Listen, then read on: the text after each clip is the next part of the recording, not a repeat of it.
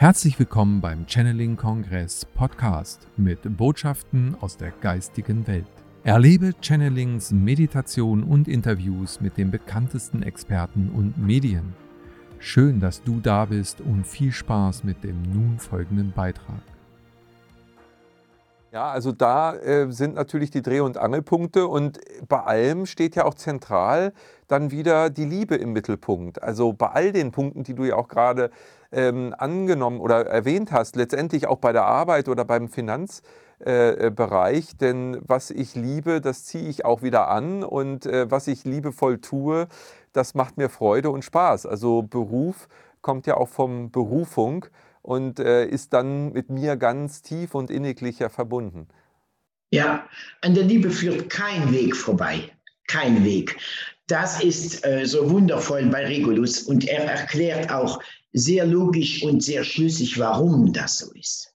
In keinem Lebensbereich kommt man um die Liebe umhin, wenn man ein Ziel erreichen will und, und, und an das Gefühl haben, angekommen zu sein. Ob es die Liebe zum Beruf ist, die Liebe zum Haustier, zum Kind oder zum Lebenspartner oder was auch immer. Ja, die Liebe haben wir schon erwähnt. Äh, du sagst ja auch, was wir alles lieben können. Wie zentral ist denn aber das Thema äh, der Selbstliebe? Ähm, es gibt ja auch diesen, diese Aussage, nur wer sich selber liebt, kann andere lieben. Ja, äh, das ist in der Tat so. Die Selbstliebe ist der Dreh- und Angelpunkt von allem. Regulus beschreibt sehr gut, warum unsere Fremdwahrnehmung zwingend abhängig ist von unserer Selbstwahrnehmung. Wenn wir uns selbst nicht lieben können, dann kann jemand anderer uns sehr wohl lieben, aber wir können diese Liebe nicht wahrnehmen. Wir können sie nicht annehmen und fühlen uns dennoch ungeliebt. Das ist äh, äh, der Dreh- und Angelpunkt seiner ganzen Botschaften, ist die Selbstliebe, die Selbstakzeptanz, dieser lebenslange Entwicklungsprozess. Und in, in diesem Aspekt kommen wir auch nicht um unser Gottesbild umhin. Denn äh, äh, er ist unser Schöpfer und äh, wir äh, projizieren unser Selbstbild auf Gott und unser Gottesbild auf uns. Das, ist, das liegt in der Natur des Menschen, so funktioniert die Psyche und äh, da führt kein Weg dran vorbei. Und in diesen Aspekten es ist ganz, ganz viel Heilungspotenzial vonnöten und auch vorhanden. Mhm. Wie meinst du das? Also ich meine, das Gottesbild ist ja sehr unterschiedlich, auch von Kultur zu Kultur. Wir hatten früher viele Götter, äh, dann kamen die monotheistischen Religionen und wir haben aber auch strafende Götter, also den strafenden Gott. Äh, da ist ja sehr viel mit Buße auch immer die Rede. Ähm, was spielt das für eine Rolle in dem Gottesbild und letztendlich dann ja auch äh, ähm, mit der Selbstliebe? Wie hängt das zusammen? Der strafende Gott ist ein sehr weit verbreitetes Konzept.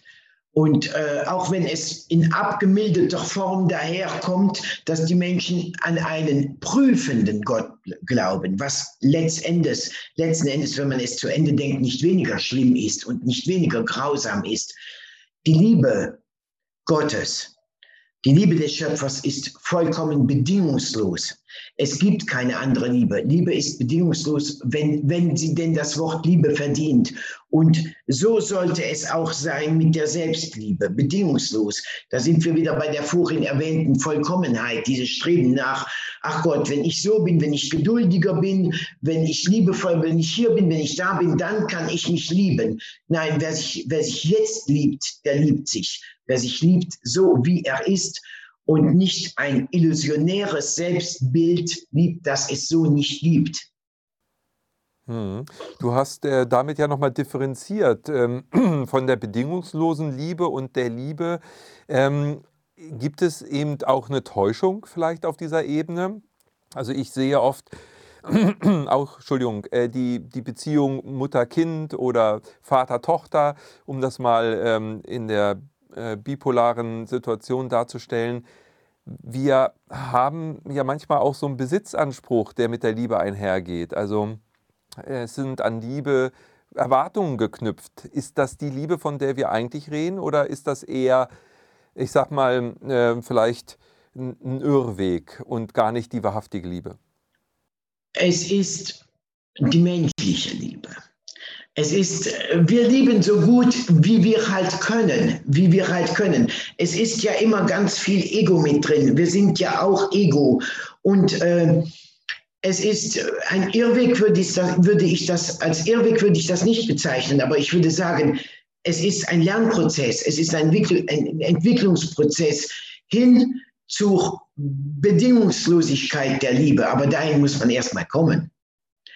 Und da können wir uns wieder äh, ein Bild machen von unserem Schöpfer, der uns, dessen Liebe so vollkommen bedingungslos ist, dass er uns den völlig freien Willen lässt. Mehr Liebe als völlige Willensfreiheit kann es nicht geben. Wir hoffen, diese Podcast-Folge hat dir gefallen und du konntest wichtige Impulse für dich aufnehmen. Weiterführende Links findest du in den Show Notes und folge uns auch hier bei diesem Podcast und in anderen sozialen Medien. Trage dich jetzt gerne auch kostenfrei in unseren Newsletter unter www.channeling-kongress.de ein. So bekommst du immer die aktuellsten Neuigkeiten, verpasst keine Folge mehr und hast Zugriff auf viele, viele weitere Channelings, Vorträge und Interviews. Wir freuen uns, dass du da bist. Alles Gute.